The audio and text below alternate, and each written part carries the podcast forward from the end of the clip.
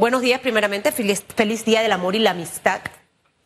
Eh, conversaba con el señor Roñoni acerca del tema del subsidio.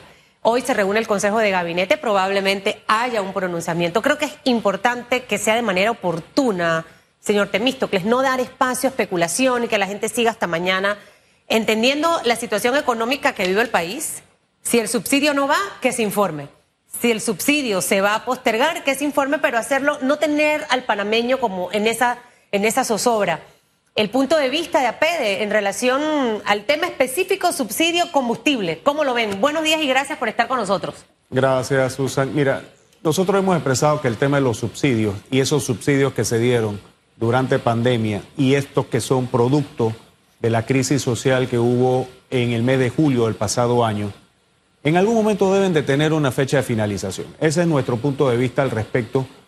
Y aquí es donde entra la evaluación de qué es lo correctamente o, lo correcto que se debe hacer. Si me preguntas políticamente, no lo es. Claro. Si no, mañana tenemos trancadas las calles, tenemos el cierre en todas las avenidas de este país y va a haber pues una afectación a muchas otras personas.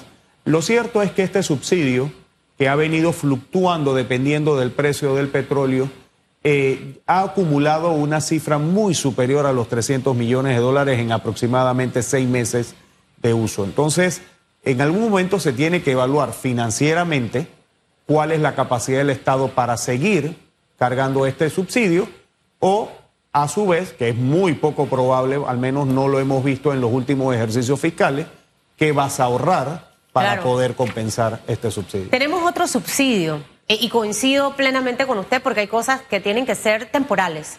El tema es que estamos en un año preelectoral y ya la campaña se adelantó. Y, en base a ese momento, tristemente, tomamos decisiones incorrectas. Tenemos otro subsidio grandísimo, 19 millones de dólares mensuales nos está costando a los panameños los 120 dólares de bono solidario. Y en reiteradas ocasiones en esta mesa yo he planteado que ese dinero lo pusiera a producir. Vamos a, generar proyectos de inversión en, el interior, en la ciudad a trabajar especie de proyectos donde eh, la empresa privada juegue un papel también importante. Pongo esa plata a producir, el panameño no va a cobrar 120 dólares, sino que va a tener un salario y vamos de una manera u otra inyectando la economía, porque al final son cosas que van a ser insostenibles. Yo no sé hasta cuándo vamos a poder mantener casi 228 millones de dólares al año solamente en el tema de subsidio de 120 como bono solidario.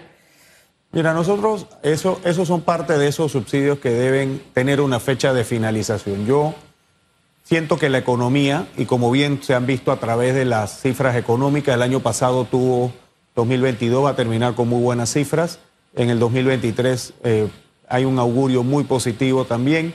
Aun cuando ese crecimiento no se ha traducido en, en generación de puestos, estos dineros son los que sirven para la generación de puestos de trabajo, eh, Susan. Y ahí es donde tiene que haber una mayor creatividad y una mayor acción de la función de gobierno para generar puestos de trabajo y que las personas sientan que están recibiendo un ingreso producto de su propio esfuerzo, no a través de un subsidio que no es la manera como vamos a generar cambios en nuestra, en nuestra condición social.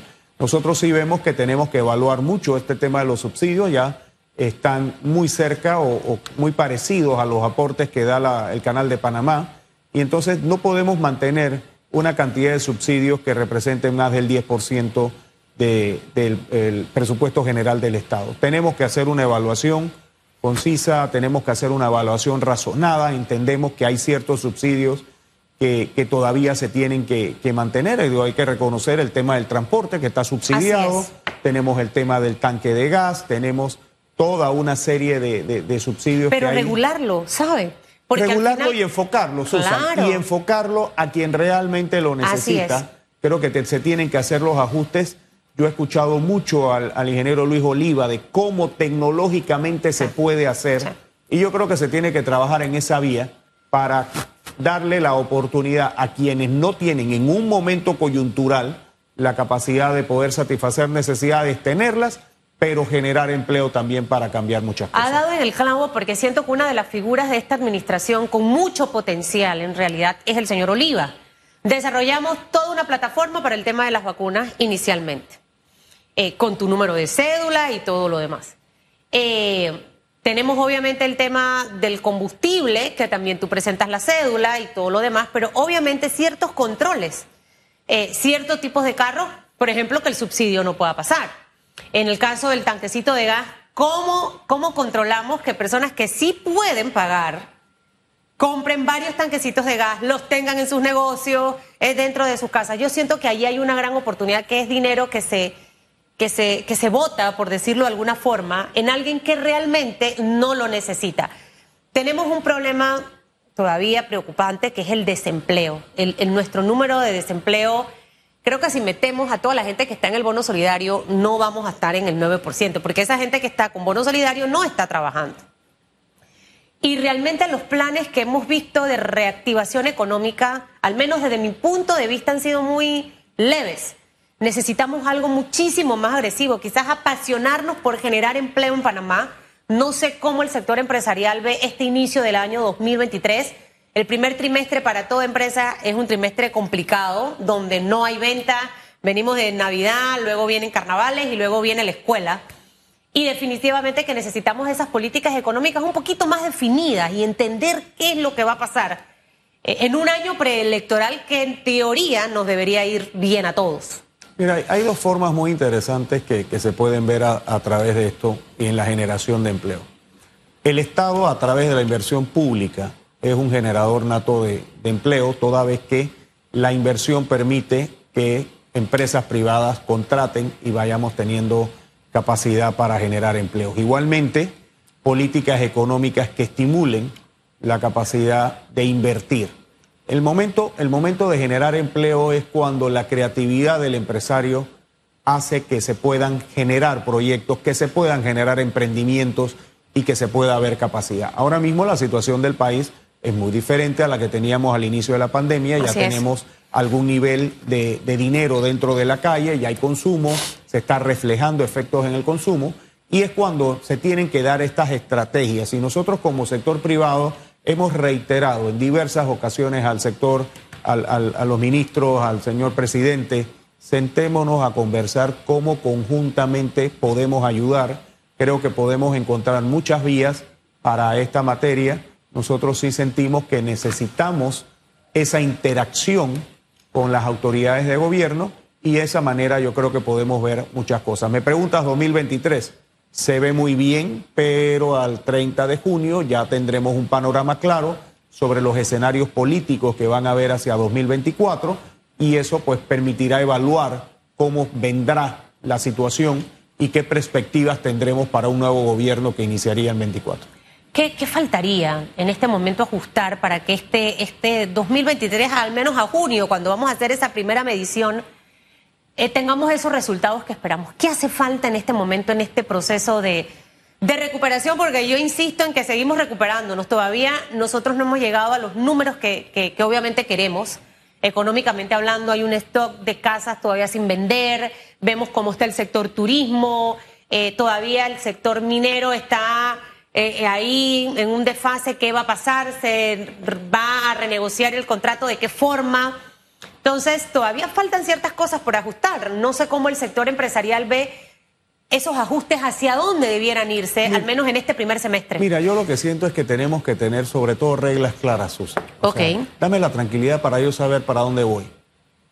La semana pasada hubo el cuestionamiento durísimo al municipio de Panamá sobre los impuestos. Eso, eso no ayuda en este momento y la Asamblea Nacional también tiene que ser muy proactiva en buscar qué se debe hacer para generar empleo más allá de estar regulando, más allá de estar imponiendo algunas legislaciones que pueden tener un buen motivo, pero quizás no son las más oportunas en este momento.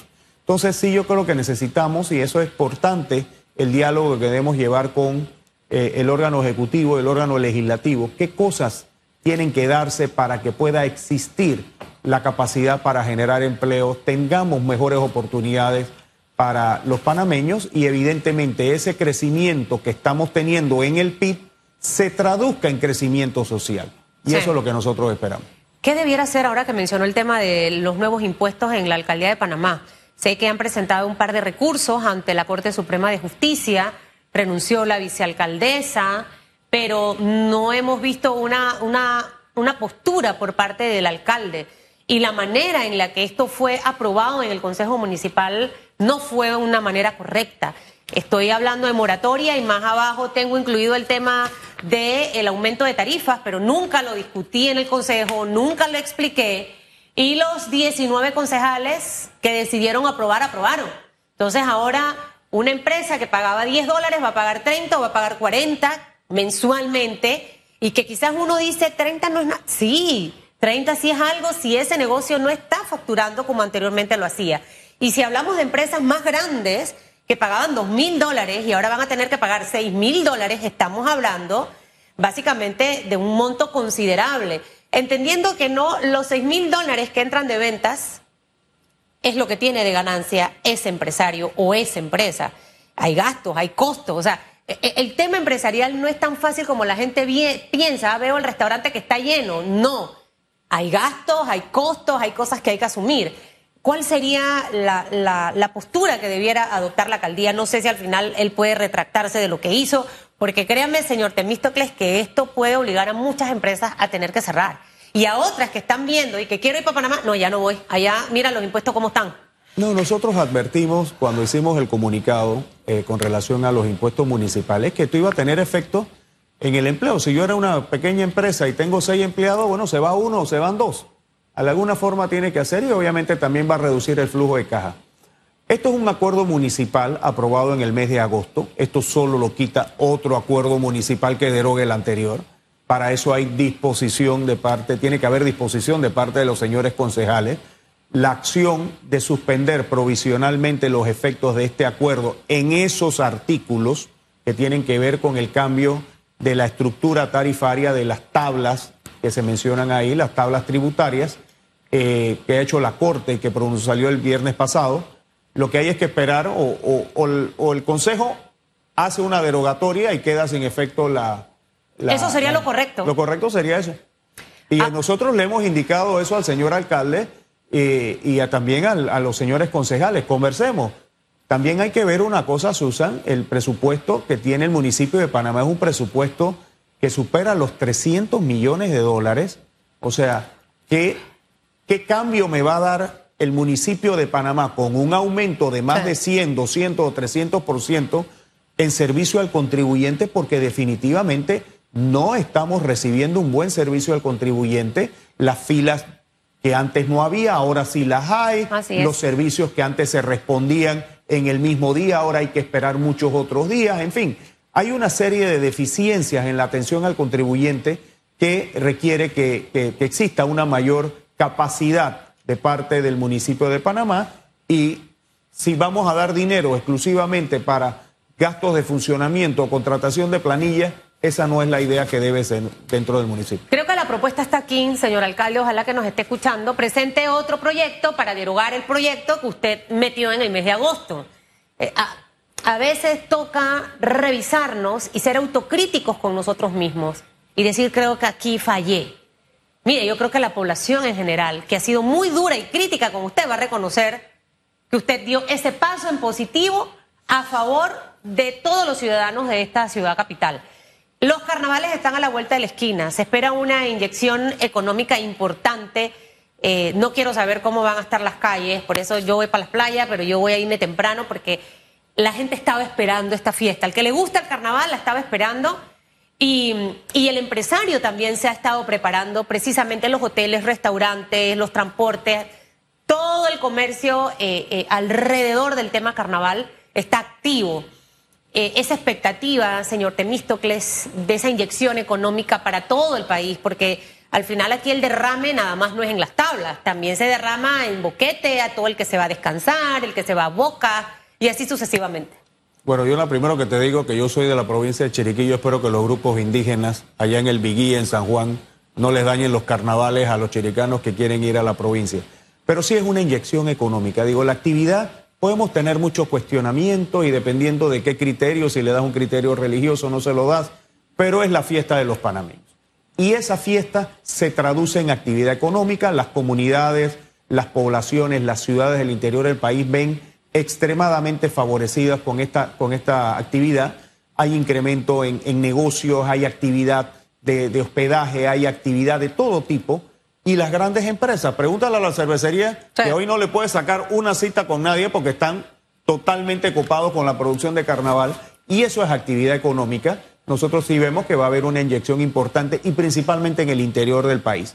Yo creo que en la medida y en los veranos generalmente es así, cuando se hacen las ferias regionales, cuando se hacen las fiestas de los santos y estas que son eh, fiestas carnestoléndicas, tiene un impacto importante en las provincias y eso ayuda muchísimo eh, eh, a eso. Así que, sobre todo, en, en, el impacto que generamos. Sí, con carnaval el mensaje sí, responsabilidad ante todo, respetar las leyes de tránsito cuando estamos dentro de, de las carreteras para evitar accidentes o evitar fallecidos, pero tener esa actividad porque es nuestra actividad como panameños y a disfrutarla. Y me, encanta cuando empezó la respuesta a esta pregunta, que ojalá que no haya cierres de calle. Y ojalá que los malos políticos de este país no se aprovechen para asosar, para cizañar, como digo yo, a estos grupos, porque en vez de hacerle daño a un candidato, porque no le están haciendo daño a un candidato, señor Temístocles, le están haciendo daño a un país ese, ese, ese empresario que preparó su hotel en Chiriquí, en Boquete, Volcán, Cerro Punta, hablemos Chiriquí, el que se va a las playas, las lajas, a Boca Chica y demás, tiene las reservas allí listas. Si ese huésped no llega, ahí hay pérdidas. Es correcto. Y, y, nada más no la de ese hotel, todo, todo el comercio alrededor de, de, de esa atracción turística. Si vamos a Boca del Toro, ocurre exactamente lo mismo. Si nos vamos a, lugares como Campana, Santa María, otros lugares, y sin lugar a duda, en la región de Azuera. El señor Roñoni nos acaba de informar, no sé si pudo escuchar parte de la entrevista, que ellos han estado sosteniendo reuniones con todos estos grupos, que han estado revisando las tareas pendientes. De hecho, me mencionó cinco o seis lugares donde estuvo el fin de semana, donde ha estado el ministro de Gobierno y Justicia y otros funcionarios del gobierno y que le llama poderosamente la atención que lo que ha estado circulando en redes sociales, mucho fake news, eh, y hecho de una manera desconsiderada e irresponsable. Entonces, eh, eh, esta situación que él dice que no siente que haya tambores de guerra, y ojalá yo espero 100% que sea así, ese llamado por parte del sector empresarial, tanto a ambos, gobierno para atender las solicitudes que se hicieron en algún momento en esa mesa del diálogo, y los propios grupos eh, de dirigentes. No podemos golpear mal al país. Julio del año pasado fue terrible. Negocios cerraron producto de, esa jornada de protesta, las pérdidas que tuvieron muchos productores. O sea, no podemos repetir ese nuevo escenario. No, y definitivamente yo siento que el diálogo y la previsión, o sea, no esperar hasta el último día para actuar, yo creo que se tiene que tomar la previsión, darle seguimiento a los acuerdos que, que se llegaron en su momento tiene que también haber y existir algún nivel de conciencia con toda la comunidad de parte de los grupos que entendemos y que sus reclamos son naturales y tienen toda, toda validez. Sin embargo, tenemos que pensar en toda la población y los efectos que hay en toda la población y esto sí tiene que darse con mucha responsabilidad de todas las partes. Nosotros como sector empresarial siempre estaremos en rechazo a este cierre de calles que permite libre tránsito él permite el libre comercio y entorpece la actividad económica del país que, no favorece en la generación de empleos que necesitamos en este momento. Estamos a, días, semanas, meses, creo que son 15 o 16, ya perdí la cuenta, de que entremos en ese periodo eh, electoral donde los panameños tenemos que elegir al mejor del mejor. Y para todas las posiciones, desde el representante, diputado, alcalde y presidente de la República. Eh, nos tocó al mundo entero el tema de pandemia, pero Panamá necesita echar hacia adelante. Necesitamos una estrategia de país a nivel económico, a nivel de turismo, a nivel de traer inversión. Y, básicamente este momento preelectoral eh, a veces confunde un poco al panameño. ¿Por qué? Porque algunos se aprovechan de lo que está pasando para, para tratar de dirigir la atención hacia, hacia otros lados. El sector empresarial siempre, APEDE, eh, los CADE, toda esta cantidad de actividades que ustedes hacen, se preparan, señor Temístocles, rumbo para, para eso, para, para tratar de aportar, eh, eh, como todos los años, pero en esta coyuntura que el panameño pueda tener ese despertar de elegir realmente a una persona que gerencia este país como una empresa privada, no como un botín político, donde hago clientelismo, donde veo que hay para mí, donde en realidad trabaje en la educación del panameño, que esté educado, que tenga oportunidades. Eh, ¿Cómo se preparan ustedes rumbo a este momento trascendental en la historia del país? Mira, como APD siempre somos propositivos y siempre estamos dando valores democráticos eh, y sobre todo la orientación para que el panameño pueda contar con los elementos y los criterios suficientes para la escogencia de la persona que dirigirá los destinos de este país.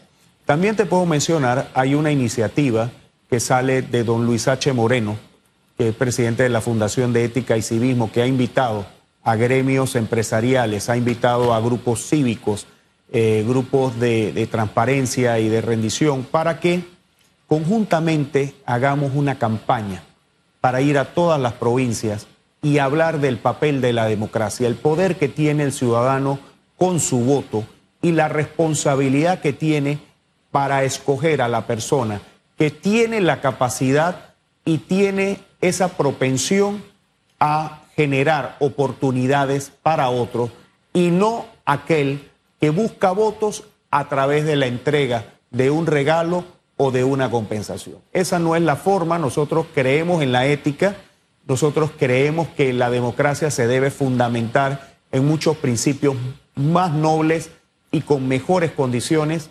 Y esta iniciativa de, don Luis H. Moreno, pues eh, la vamos a seguir y eh, apoyar, porque creemos que así también podemos ayudar a la población panameña. No, y me encanta, Luis H. Moreno tuvo una trayectoria en nuestro país eh, inigualable y creo que hacia eso debemos apuntar Siempre le digo a las personas, hay que pedir educación, oportunidades para aprender. Eh, quiero esta beca, quiero esto. Y realmente ahí es donde están las oportunidades en este, en este momento. Señor Temístocles, gracias por haber estado con nosotros. Esperemos, no voy para Chiriquí en estos carnavales, pero yo también soy chiricana, pero esperemos que todo pueda desarrollarse con normalidad, que la sensatez y el diálogo eh, sea lo primordial. No podemos dejarnos llevar por las pasiones políticas no dejarnos utilizar, no podemos seguir afectando un país que ya ha estado golpeado. Hay mucha gente desempleada. Yo colgaba la semana pasada un anuncio, tengo 100 emails anoche de currículums. Yo digo, wow. Ni te cuento los míos. Y me llamaba la atención muchos jóvenes. Exacto. Y la desesperación, quiero trabajar, eh, necesito una oportunidad. Hay gente que quiere trabajar. Lastimosamente no tenemos ahorita las condiciones económicas. Muchas empresas por todo lo que ha pasado ha tenido que reducir su planilla, reducir jornadas laborales. Y, ese no es el Panamá que queremos. Así que de verdad a pensar con sensatez y que pueda disfrutar el que viva el carnaval, que lo viva. El que va para la playa, para la montaña, que lo disfrute. Y luego a sentarse a conversar y verlo pendiente con el gobierno. Es parte del ejercicio. Señor Temístocles. Usted sí va a descansar, ¿no? ¿O usted le gusta el culeco? Yo voy para la ciudad de las tablas. Mire, mire usted. A mí nunca me gustaron, ojo, no es porque ahora te vieja. Jamás me gustaron los carnavales. 8.31 minutos de la mañana, pero yo respeto al que, al que, al que se mete. Hay que tener, hay feeling para eso, ese feeling no lo tengo yo. 8.31 minutos, hacemos una pausa al regresar. Estará Félix Antonio Chávez en nuestro análisis y vamos a compartir las respuestas que usted ha enviado a través del Twitter. No se vaya, esto es Radiografía, la mejor alternativa matutina. En breve regresamos con más de Radiografía.